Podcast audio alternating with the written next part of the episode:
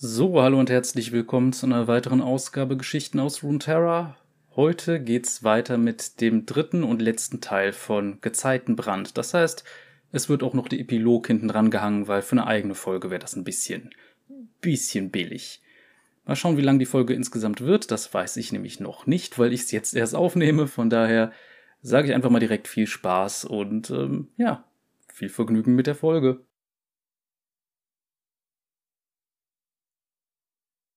Gezeitenbrand von Scott Hawkes, George Christich, Anthony Reynolds und John O'Brien. Akt 3, Teil 1 Blut, Wahrheit, die Tochter des Todes. Die Faust schlägt erneut in mein Gesicht. Ich falle wie ein Sack Mehl auf das Deck von Gangplanks Schiff. Eiserne Handschellen graben sich in meine Handgelenke. Ich werde wieder hochgezerrt und gezwungen, mich neben TF zu knien. Nicht, dass meine Beine mich halten würden, wenn dieser pockenverseuchte Haufen mich auf die Füße stellte. Den riesigen muskelbepackten Bastard, der mich geschlagen hat, kann ich immer nur für ein paar Sekunden scharf sehen. Na komm schon, Söhnchen, lalle ich. Du schäst das ja ganz falsch an. Den nächsten Schlag sehe ich nicht kommen. Nur eine Schmerzexplosion und ich liege wieder auf dem Deck. Einmal mehr werde ich hochgehoben und gezwungen, mich hinzuknien. Ich spucke Blut und Zähne. Dann grinse ich. Meine alte Mutter schlägt härter zu als du, Junge, und die ist nun schon seit fünf Jahren unter der Erde. Er tritt vor, mich noch einmal zu Boden zu schicken, doch ein Wort von Gangplank lässt ihn innehalten. Genug, sagt der Kapitän. Leicht schwankend versuche ich mich auf Gangplanks verschwommene Silhouette zu konzentrieren. Langsam klärt sich meine Sicht. Ich sehe, dass er an seiner Taille das verdammte Messer trägt, das TF gestohlen hat. Twisted Fate. Hm. Ich hörte, du wärst gut, und ich bin niemand, der auf einen guten Dieb herabschaut, sagt Gangplank. Er tritt näher und blitzt TF förmlich an. Aber ein guter Dieb weiß es besser, als mich zu bestehlen. Er hockt sich nieder und guckt mir direkt in die Augen. Und du? Wärst du nur für drei Zacken cleverer, würde deine hübsche Knarre für mich arbeiten. Aber darüber sind wir nun hinaus. Gangplank steht auf und dreht uns den Rücken zu. Ich bin kein unvernünftiger Mann, fährt er fort. Ich erwarte nicht, dass das Volk vor mir niederkniet, alles, worum ich bitte, ist ein Mindestmaß an Respekt. Etwas, worauf ihr Jungs scheißt. Und das darf nicht ungesühnt bleiben. Seine Mannschaft drängt sich näher um uns herum wie Hunde, die auf den Befehl warten, uns in Stücke zu zerreißen. Aber ich bin nicht verunsichert. Diese Befriedigung werde ich ihnen nicht geben. Tu mir einen Gefallen, sage ich, während ich zu TF rübernicke. Töte ihn zuerst. Gangplank lacht darüber. Er nickt einem Mannschaftsmitglied zu, das daraufhin beginnt, die Schiffsglocke zu läuten. Als Antwort darauf ertönen ein Dutzend weitere in der Hafenstadt. Trunkenbolde, Seeleute und Ladenbesitzer strömen auf die Straßen hinaus, um zu sehen, was der Krawall zu bedeuten hat. Der Bastard will ein Publikum. Ganz bilge Wasser, schaut zu, Jungs, sagt Gangplank. Wird Zeit, dass wir ihnen eine Show bieten. Holt die Tochter des Todes raus! Ein Jubel bricht aus und das Deck bebt vom Klang stampfender Füße. Eine alte Kanone wird herangerollt. Sie mag verrostet und mit grüner Patina überzogen sein, doch sie ist immer noch eine Schönheit. Ich blicke zu TF. Sein Kopf ist nach vorn gesunken und er sagt keinen Mucks. Sie haben ihm seine Karten abgenommen, sobald sie alle gefunden hatten. Sie haben ihm noch nicht mal seinen lächerlichen Geckenhut gelassen. Ein inzüchtiger kleiner Bastard in der Menge trägt ihn jetzt. In all den Jahren, die ich TF kenne, hatte er immer einen Ausweg. Ohne einen solchen hier und jetzt sieht er bezwungen aus. Gut. Du kriegst, was du verdienst, du Hurensohn, knurre ich ihn an. Er starrt mich an. Es flackert noch immer ein Feuer in ihm. Ich bin nicht stolz darauf, wie die Dinge gelaufen sind. Du hast mich zum Verrotten zurückgelassen, unterbreche ich. Ich und die ganze Crew haben versucht, dich rauszuholen, und sie sind dafür gestorben, schnauzt er mich an. Wir haben Colt verloren, Wallach, Klinger, sie alle, bei dem Versuch, deinen störrischen Arsch zu retten. Aber du scheinst ja ganz gut davongekommen zu sein, entgegne ich. Und weißt du weshalb? Weil du ein Feigling bist, und nichts, was du jemals sagen wirst, kann etwas daran ändern. Meine Worte treffen ihn wie ein Schlag in die Magengrube. Er bestreitet es nicht. Das letzte Kampfesglimmen in ihm erlischt, seine Schultern sacken zusammen. Er ist erledigt. Ich glaube nicht mal TF ist so ein guter Schauspieler. Meine Wut verebbt. Plötzlich fühle ich mich müde, müde und alt. Alles ist den Bach runtergegangen, und vielleicht sind wir beide schuld, sagte er, aber ich habe trotzdem nicht gelogen.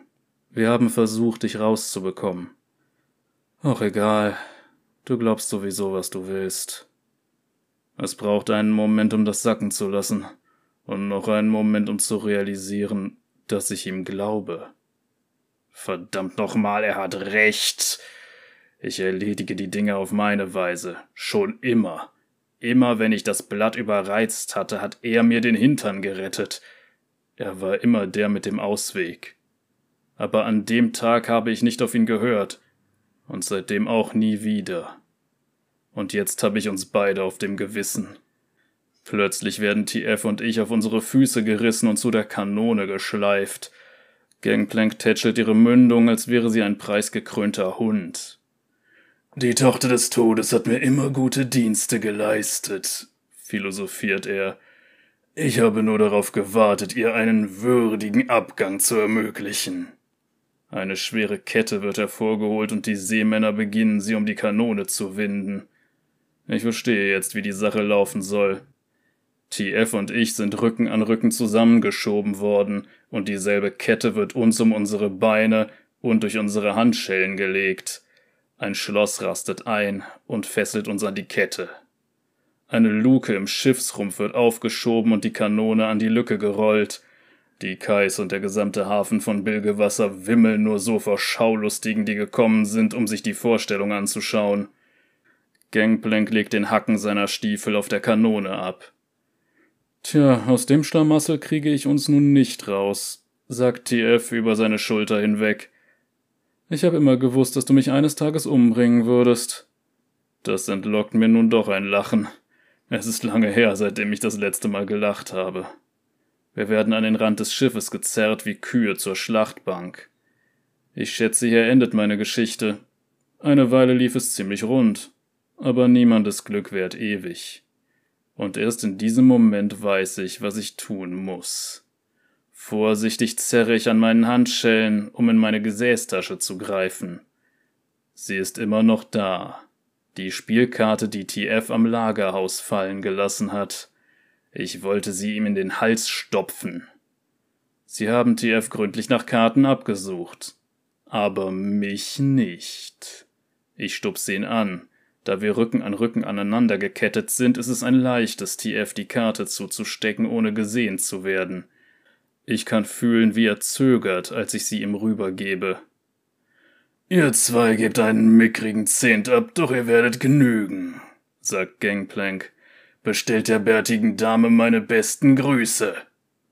Mit einem Wink in Richtung der versammelten Mannschaft tritt Gangplank die Kanone über die Seite. Unter großem Spritzen trifft sie auf das pechschwarze Wasser und sinkt unaufhaltsam hinab. Die Kette an Deck wickelt sich schnell ab. Nun, zu guter Letzt glaube ich TF. Ich weiß, dass er alles versucht hat, um mich rauszubekommen, wie er es all die Male zuvor getan hat, als wir zusammen loszogen. Dieses eine Mal wenigstens habe ich den Ausweg. Ich kann ihm zumindest das geben. Verschwinde hier. Er beginnt mit seinen Bewegungen, dreht die Karte um seine Finger. Als sich die Macht aufbaut, fühle ich einen unangenehmen Druck an meinem Hinterkopf.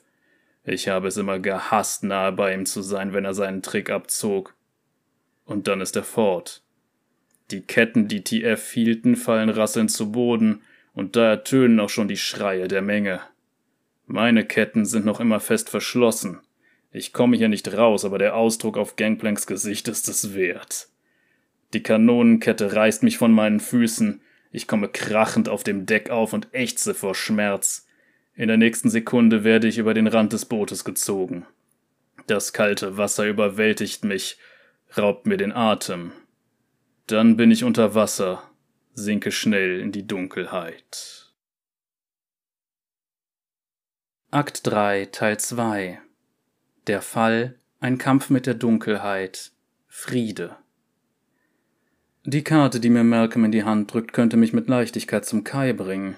Ich bin so nah am Ufer und von dort aus wäre die riesige Menge perfekt, um in ihr unterzutauchen. In einer Stunde könnte ich von diesem Rattenarsch von einer Insel runter sein. Und dieses Mal würde mich niemand je finden. Dann ist alles, was ich von meinem inneren Auge sehen kann, sein stinksaures Gesicht, das in der Tiefe verschwindet. Dieser Bastard. Ich kann ihn nicht zurücklassen. Nicht nach dem, was beim letzten Mal passiert ist. Davor kann ich nicht wegrennen. Ich weiß, wo ich hin muss. Der Druck wird größer und dann gleite ich hinüber. In der nächsten Sekunde bin ich direkt hinter Gangplank, bereit zum Angriff. Einer von der Mannschaft erblickt mich. Er sieht verdattert aus, als würde er versuchen klar zu bekommen, wie ich dorthin komme. Während er darüber nachdenkt, ramme ich ihm meine Faust direkt ins Gesicht. Er bricht in einer Menge verblüffter Deckarbeiter zusammen. Sie alle drehen sich mit gezogenen Entermessern zu mir um. Gangplank führt den Angriff an und will mir den Hals aufschlitzen. Doch ich bin schneller. Eine geschickte Bewegung und ich gleite unter dem gewölbten Stahl ab und ziehe Gangplanks kostspieligen silbernen Dolch aus seinem Gürtel. Hinter mir höre ich ein Fluchen, das den Mast zum Bersten bringen könnte. Ich springe aufs Deck, verstaue den Dolch in meiner Hose, während das Ende der Kette auf den Schiffsrand zurast. Ich mache mich lang und kriege das letzte stählerne Kettenglied zu fassen, bevor es über Bord geht und verschwindet. Der Ruck der Kette schleudert mich über die Seite und erst jetzt realisiere ich, was ich da tue. Das Wasser kommt immer schneller auf mich zu. In diesem wie in Zeitlupe ablaufenden Moment will jeder Teil von mir die Kette loslassen. Zum Flussvolk zu gehören und nicht schwimmen zu können, hat mich mein ganzes Leben lang geplagt. Jetzt wird es mein Tod sein. Ich hole ein letztes Mal tief Luft. Dann pflügt sich eine Musketenkugel durch meine Schulter. Ich schreie vor Schmerz auf und der letzte Atemzug ist fort, bevor ich unter Wasser gezogen werde. Eiskaltes Wasser schlägt mir ins Gesicht, als ich in die atemlose Tiefe sinke. Dies ist mein Albtraum. Panik steigt in mir auf. Ich versuche sie zu unterdrücken. Ich drehe beinahe durch. Weitere Schüsse zischen über mir durch das Wasser. Ich sinke immer noch. Haie und Barsche kreisen, sie schmecken das Blut, sie folgen mir tiefer in den Abgrund.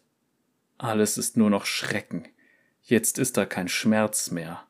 Das Herz pocht in meinen Ohren, die Brust brennt, muss das Wasser draußen behalten. Dunkelheit umhüllt mich. Zu tief. Kein Weg zurück, das weiß ich jetzt. Aber vielleicht kann ich Malcolm retten. Unter mir spüre ich einen Aufprall und die Kette wird schlaff. Die Kanone ist auf dem Meeresboden angekommen. Ich ziehe mich an der Kette hinunter in die Schatten. Ich kann einen Schemen erkennen. Ich glaube, es ist Graves. Fieberhaft zerre ich mich zu ihm hin. Dann ist er direkt vor mir, auch wenn ich kaum sein Gesicht ausmachen kann. Ich glaube, er schüttelt den Kopf und ist wütend, dass ich zurückgekehrt bin. Mir wird schwarz vor Augen. Mein Arm ist taub und mein Schädel droht zu zerspringen. Während ich die Kette loslasse, ziehe ich den Dolch aus meinem Gürtel. Meine Hände zittern. Ich taste in der Dunkelheit herum. Wie durch ein Wunder finde ich das Schloss von Graves Handschellen. Ich nutze die Klinge, um das Schloss aufzubrechen, wie ich es mit tausenden Schlössern zuvor getan habe. Doch meine Hände wollen nicht aufhören zu zittern. Selbst Graves muss entsetzt sein. Seine Lungen müssen jetzt langsam versagen. Das Schloss gibt nicht nach. Was würde Malcolm tun? Ich drehe den Dolch. Kein Raffinesse mehr, nur noch rohe Gewalt. Etwas gibt nach. Ich glaube, ich habe mir in die Hand geschnitten. Der Dolch fällt. Der Dolch fällt. In den Abgrund. Da geht er dahin. Glüht er? Über mir leuchtendes Rot, Rot und Orange, überall.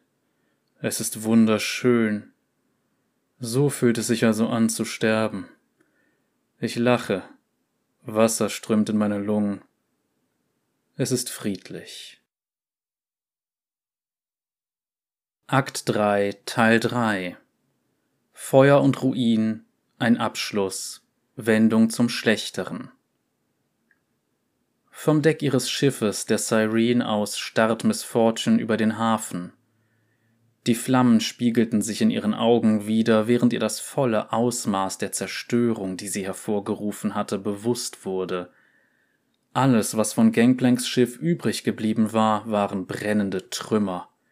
Die Mannschaft wurde von der Detonation getötet, ist im Chaos ertrunken oder den Messerfischschwärmen zum Opfer gefallen. Es war herrlich. Ein immenser, rollender Feuerball hatte die Nacht wie eine neue Sonne erhellt. Die halbe Stadt wurde Zeuge, Gangplank selbst hatte dafür gesorgt, wie sie es vorhergesagt hatte. Er musste Twisted Fate und Graves vor den Augen Bilgewassers vorführen. Er hatte alle daran erinnern müssen, weshalb ihm niemand in die Quere kommen sollte. Für Gangplank waren Menschen nur Werkzeuge, die man einsetzte, um die Kontrolle zu behalten also hatte sie dies genutzt, um ihn zu töten. Schreie und läutende Glocken schallten von der Hafenstadt herüber, die Kunde würde sich wie ein Lauffeuer verbreiten. Gangplank ist tot. Ihre Mundwinkel hoben sich zu einem Lächeln. Die heutige Nacht war nur der krönende Abschluss. TF anheuern, Graves den Tipp geben, alles nur um Gangplank abzulenken – es hatte Jahre gedauert, ihre Vergeltung einfordern zu können. Miss Fortunes Lächeln verflog. Von dem Moment an, in dem er, das Gesicht hinter einem roten Halstuch verborgen, in die Werkstatt ihrer Familie gestürmt war, hatte sie sich auf diesen Moment vorbereitet. Sarah hatte an diesem Tag beide Eltern verloren. Sie war noch ein Kind, doch er schoss sie nieder, während sie dastand und mit ansehen musste, wie ihre eigenen Eltern auf dem Boden verbluteten. Gangplank hatte sie eine harte Lektion gelehrt. Ganz gleich, wie sicher du dich fühlst, deine Welt, alles, was du aufgebaut hast, alles, was dir etwas bedeutet, kann dir von einer Sekunde auf die andere genommen werden. Gangplanks Fehler war, nicht sicherzustellen, dass sie wirklich tot war. Ihre Wut und ihr Hass hatten sie die erste kalte und schmerzliche Nacht und seitdem jede weitere Nacht durchstehen lassen. Fünfzehn Jahre lang hatte sie alles zusammengekratzt, was sie benötigte. Sie hatte so lange gewartet, bis er sich nicht einmal mehr an sie erinnerte, so dass er seine Deckung fallen gelassen und sich in dem Leben, das er sich aufgebaut hatte, eingerichtet hatte. Erst dann war es wirklich möglich, dass er alles verlieren würde. Erst dann würde er wissen, wie es sich anfühlte, sein Zuhause, seine Welt zu verlieren. Sie hätte sich frei fühlen sollen, doch sie fühlte sich nun leer. Als er zu ihr an das Dollboard trat, riss Raffen Sarah aus ihrem Tagtraum. Er ist fort, sagte er. Es ist vorbei. Nein, antwortete Miss Fortune, noch nicht.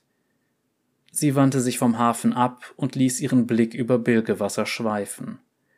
Sarah hatte gehofft, dass Gangplanks Ende auch das Ende ihres Hasses sein würde, doch es hatte ihn vielmehr entfesselt.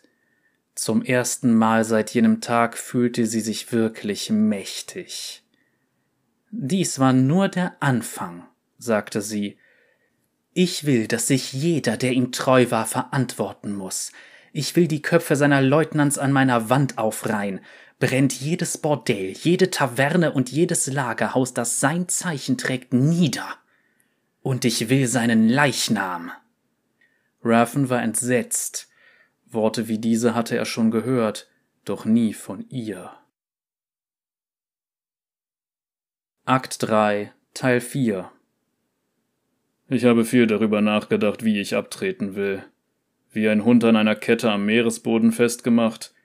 Das ist mir nie in den Sinn gekommen. Zu meinem Glück gelingt es TF, das Schloss an meinen Handschellen zu knacken, bevor er den Dolch fallen lässt. Ich zwänge mich aus den Ketten, lechze nach Luft. Ich drehe mich zu TF. Der arme Bastard bewegt sich nicht.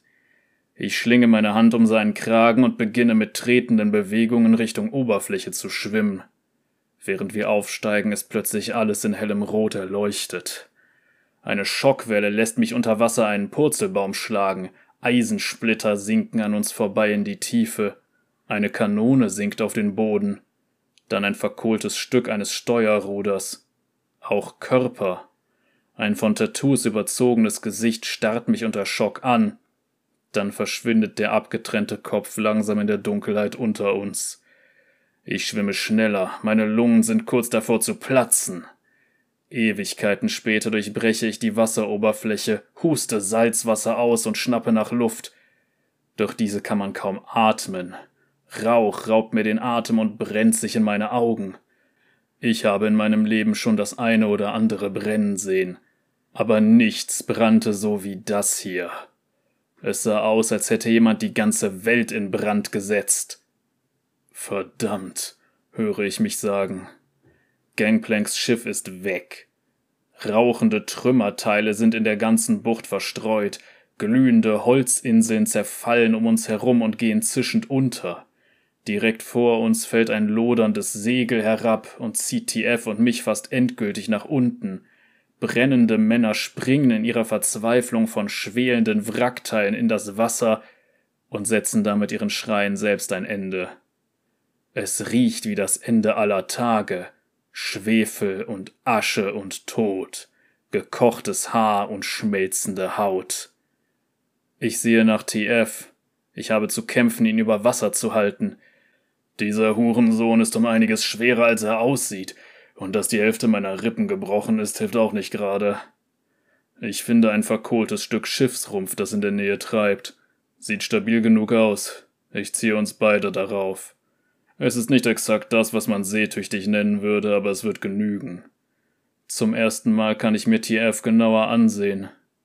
Er atmet nicht.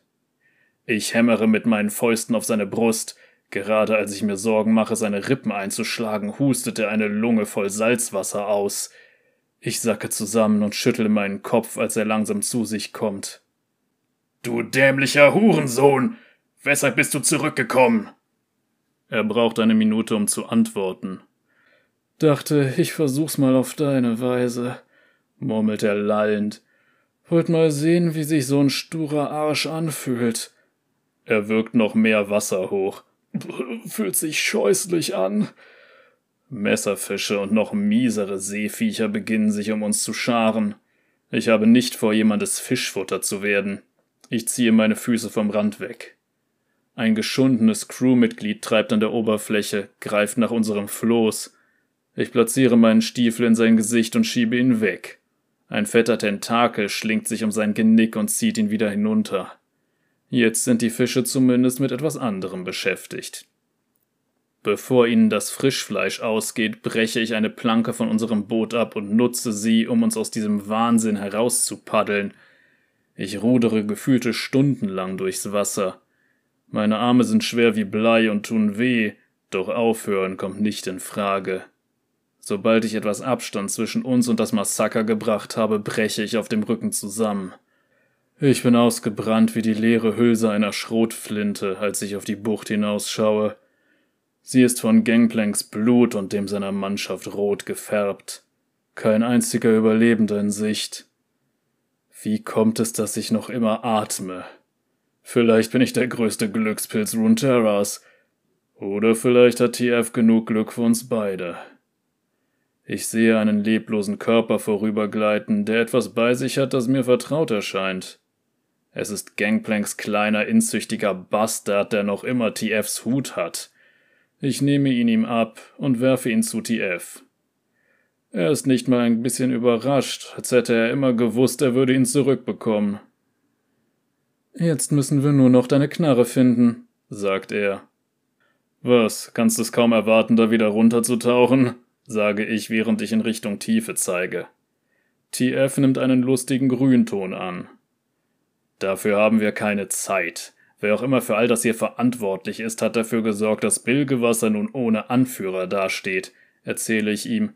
Hier wird's ungemütlich und das schon bald. Du willst mir erzählen, du kannst ohne deine Knarre leben? fragt er.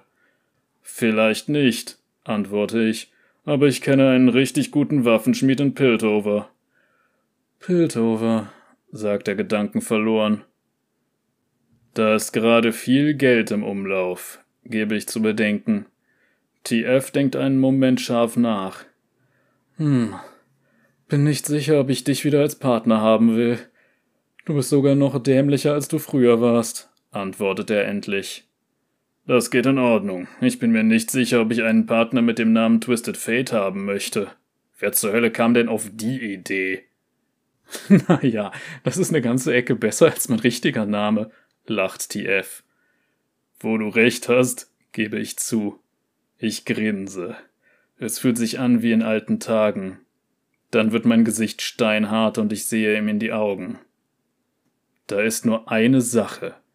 Wenn du noch einmal auch nur in Betracht ziehst, mich mit der Tasche zurückzulassen, werde ich dir deinen gottverdammten Kopf wegpusten. Ohne Diskussion. Fates Lachen verstummt, und einen Moment lang blitzt er mich an.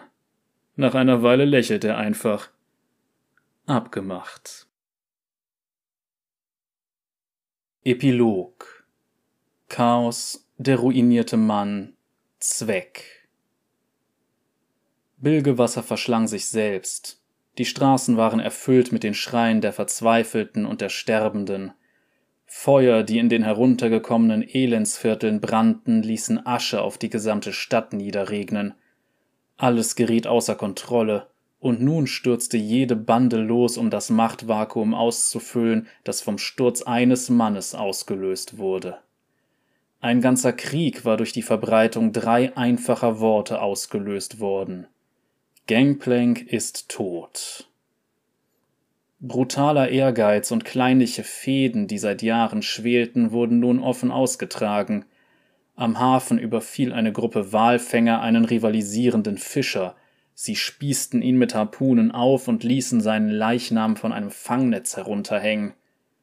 Am höchsten Punkt der Insel wurden eindrucksvolle Tore, die dort seit der Gründung Bilgewassers gestanden hatten, zerschlagen – ein kauernder Bandenanführer wurde von einem Rivalen aus seinem Bett gezerrt, seine wimmernden Schreie verstummten, als sein Schädel auf dem handgearbeiteten Marmor seiner eigenen Eingangstreppe zerbarst. Am Kai versuchte eine flüchtende Rotkappe die Blutung an seiner Kopfwunde zu stillen, er schaute über seine Schulter, konnte aber keine Anzeichen für seine Verfolger ausmachen. Die Widerhaken hatten die Kappen angegriffen. Er musste zurück zum sicheren Versteck, um seine Leute zu warnen. Er bog um die Ecke und schrie seinen Brüdern zu, sie sollten ihre Waffen nehmen und mit ihm kommen, doch sein Blutdurst verklang in seiner Kehle. Vor dem Versteck der Rotkappen stand eine Truppe Haken, von ihren Klingen tropfte das Blut. An ihrer Spitze verzog eine hagere Gestalt, die kaum das Mannesalter erreicht hatte, ihr pockenvernarbtes Gesicht zu einem bösartigen Grinsen. Der Rotkappe blieb Zeit, einen letzten Fluch auszusprechen. Am anderen Ende der Bucht, abseits einer ruhigen Seitengasse, versuchte ein Arzt seinem Geschäft nachzugehen. Das Gold, das man ihm gegeben hatte, reichte aus, um sich seine Dienste zu erkaufen und sein Schweigen zu sichern. Es hatte eine halbe Stunde gedauert, den durchnässten Mantel vom verschorften Fleisch des Arms des Patienten abzulösen, der Doktor hatte schon zuvor viele schreckliche Verletzungen gesehen, doch selbst er schreckte beim Anblick der zerfleischten Gliedmaße zurück. Er hielt einen Moment inne, denn er erwartete die Antwort, die seine nächsten Worte hervorrufen würden, mit Schrecken. Es, ähm, es tut mir leid. Ich kann Ihren Arm nicht retten. Im Schatten des von Kerzen erhellten Raumes sammelte sich die blutverschmierte Gestalt eines ruinierten Mannes, bevor er wankend auf die Beine kam. Seine unversehrte Hand schnappte wie eine Peitsche aus und schlang sich um den Hals des zitternden Doktors. Langsam und gemessen hob er den Chirurgen vom Boden und drückte ihn an die Wand. Einen schrecklichen Moment lang stand der Grobian teilnahmslos da und betrachtete den Mann in seinem Griff. Dann ließ er ihn abrupt fallen. Panisch und verwirrt überkam den Heiler ein starker Hustenanfall, während der massige Mann im Schatten sich in den hinteren Teil des Raumes zurückzog. Im Licht der Laterne des Chirurgen zog der Patient die obere Schublade eines abgewetzten Schrankes auf. Systematisch öffnete der Mann auf der Suche nach dem, was er brauchte, jede Schublade. Endlich hielt er inne. Alles muss seine Bestimmung haben, sagte er mit Blick auf seinen verstümmelten Arm. Er zog etwas aus dem Fach und warf es dem Doktor vor die Füße. Dort, im Licht der Laterne funkelnd, lag der blanke Stahl einer Knochensäge. Trenn ihn ab, sagte er. Ich habe noch was zu erledigen.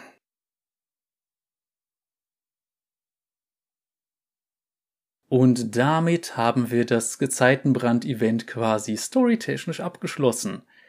Ich muss zugeben, mir gefiel dieses Finale sehr. Klar, man hätte vielleicht sich ein bisschen gewünscht, mehr zu erkennen bei dem, was Miss Fortune so an Vorbereitung getroffen hat, aber so gibt's natürlich noch mal ein bisschen mehr ähm, Überraschungsmoment. Na, es sei denn, man kennt die Story, dann natürlich nicht, aber grundsätzlich gefällt mir, wie sich die Story entwickelt hat, insbesondere die Interaktion zwischen Twisted Fate und Graves.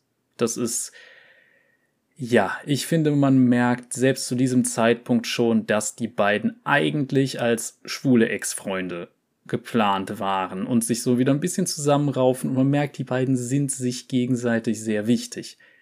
Und gerade so eine Situation, wo einer dem anderen sagt, hör mal, ich verreck hier vielleicht, aber du kannst entkommen und ich habe jetzt hier quasi meinen Hass überwunden, mir ist wichtig, dass du hier lebendig wegkommst. Partner und der entkommt aber nur, um entsprechend ein Mittel zu finden, um ihn dann wieder zu retten, bringt sich dabei selbst in Lebensgefahr und stellt sich seiner größten Angst, geht dabei selber auch noch fast drauf. Und Graves erste Reaktion darauf ist, warum machst du Idiot das bitte? Und mach sowas nie wieder. Ich finde, solche Interaktionen sind klasse. Sowas finde ich absolut genial. Und ja, man merkt so ein bisschen, wie die beiden geplant waren und dass man zumindest so die Spannung zwischen den beiden gewissermaßen erhalten wollte. Aber es gibt auch so einen schönen Spruch, da heißt es halt sinngemäß, eine gute Romanze ist nicht von einer guten Freundschaft zu unterscheiden, zumindest in geschriebener Form, bevor das Rumknutschen losgeht. Von daher kann ich sehr gut verstehen, dass einige Leute dann auch sagen, naja, das war für mich jetzt mehr so was anderes. Aber sind wir mal ehrlich, die haben sich füreinander in Lebensgefahr begeben und einer, der vorher nichts anderes wollte, als den Typen umzubringen, hat ihm verziehen. Und das ist schon eine ganz interessante Sache. Und das, was danach passiert, naja, das war ja die Story, die zum Gangplank Rework geführt hat. Und wenn man bedenkt, ja, wobei nicht zum Rework. Es war nämlich so, ursprünglich war das Gangplank Rework da und Gangplank hatte dann auch seinen ganz normalen Skin und so weiter. Dieser Skin war aber der heutige Captain Gangplank Skin. Base Gangplank kam dann danach, denn als diese Story veröffentlicht wurde, war Gangplank dann erstmal offiziell tot, bis der Epilog kam. Und dann ist Gangplank zurückgekommen mit dem Metallarm und äh, hatte dann seinen neuen Skin. Und ja, er war dann wirklich, glaube ich, für drei Tage nicht spielbar, weil er offiziell gestorben ist. Und das muss man dieser Story auch auf jeden Fall mal zugute halten. Es ist eine der wenigen Stories, die tatsächlich mal die Charaktere rein handlungstechnisch vorantreiben, die dafür sorgen, dass sich was stark ändert. Das hat man nur in ganz, ganz wenigen Punkten gehabt.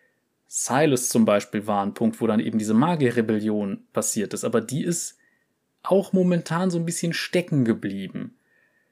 Oder was haben wir sonst noch Schönes? Wir haben immer wieder die Konflikte in Ionia, wo aber nicht wirklich was mit passiert. Wir haben den Aufstieg von Asir wieder in Shurima, aber auch da passiert gerade nicht wirklich was mit. Also wir erfahren immer so am Rande, dass da was passiert, aber die Konflikte eskalieren nicht. Es kommt nicht zum Showdown. Jetzt kommt auch noch bald ein leeren Event, wenn ich mich recht erinnere. Was da passiert, keine Ahnung. Also wahrscheinlich ist Belveth dann erstmal einer der großen Bösen, entweder Belveth oder die Beobachter. Und ja, ich weigere mich nach wie vor, die Watchers als Wächter zu übersetzen. Aber machen wir am besten dann erstmal mit dem üblichen Kram weiter, denn ihr könnt gerne mal eure Meinung zu dieser Story hier in die Kommentare schreiben. Ihr könnt euch ja auch vielleicht mal äh, überlegen, was würdet ihr euch mal für Stories wünschen? Wo würdet ihr euch wünschen, dass es mal weitergeht, storytechnisch? Wo es hier storytechnisch weitergeht, kann ich schon sagen. Die nächste Geschichte, die wir uns ansehen werden, heißt Der Vogel auf dem Ast und hat mit Thalia und Yasuo zu tun. Also geht's mal in eine etwas andere Region als, naja, Bilgewasser. Wobei Yasuo sich ja jetzt zumindest im Ruined King Spiel auch in Bilgewasser rumgetrieben hat. Aber mal gucken, wo es dann dahin geht. Ansonsten könnt ihr natürlich gerne Däumchen dalassen, Abo etc. Wenn ihr mich direkt unterstützen wollt, gibt's Links in der Videobeschreibung, um mir halt Geld hinterher zu werfen, falls ihr das wollt. Ähm, ansonsten kann man natürlich auch die anderen Sachen auf meinem Kanal angucken. Es gibt ja wöchentlich die Dungeons and Dragons Runden und ab und an streame ich auch irgendeinen komischen Kram. Von daher, ich hoffe jedenfalls, dass ihr noch weiterhin Spaß auf meinem Kanal haben werdet und ähm, ja, ihr wisst schon, YouTube Engagement und so weiter. Eine andere Sache, die ihr machen könnt, wenn ihr denkt, hey, richtig unterstützen, Reichweite vergrößern. Ihr könnt das Ganze teilen. Wenn ihr Leute kennt, die sich für sowas interessieren könnten oder die einfach nur gerne irgendwelche hörbuchartigen Geschichten hören, teilt's doch einfach mal mit denen. Könnte sein, dass sich da einige Leute für interessieren. Von daher, aber genug davon. Wir sehen uns dann nächste Folge bei einem weiteren Champion und übernächste Folge dann bei Der Vogel auf dem Ast. Bis dahin, Cheerio.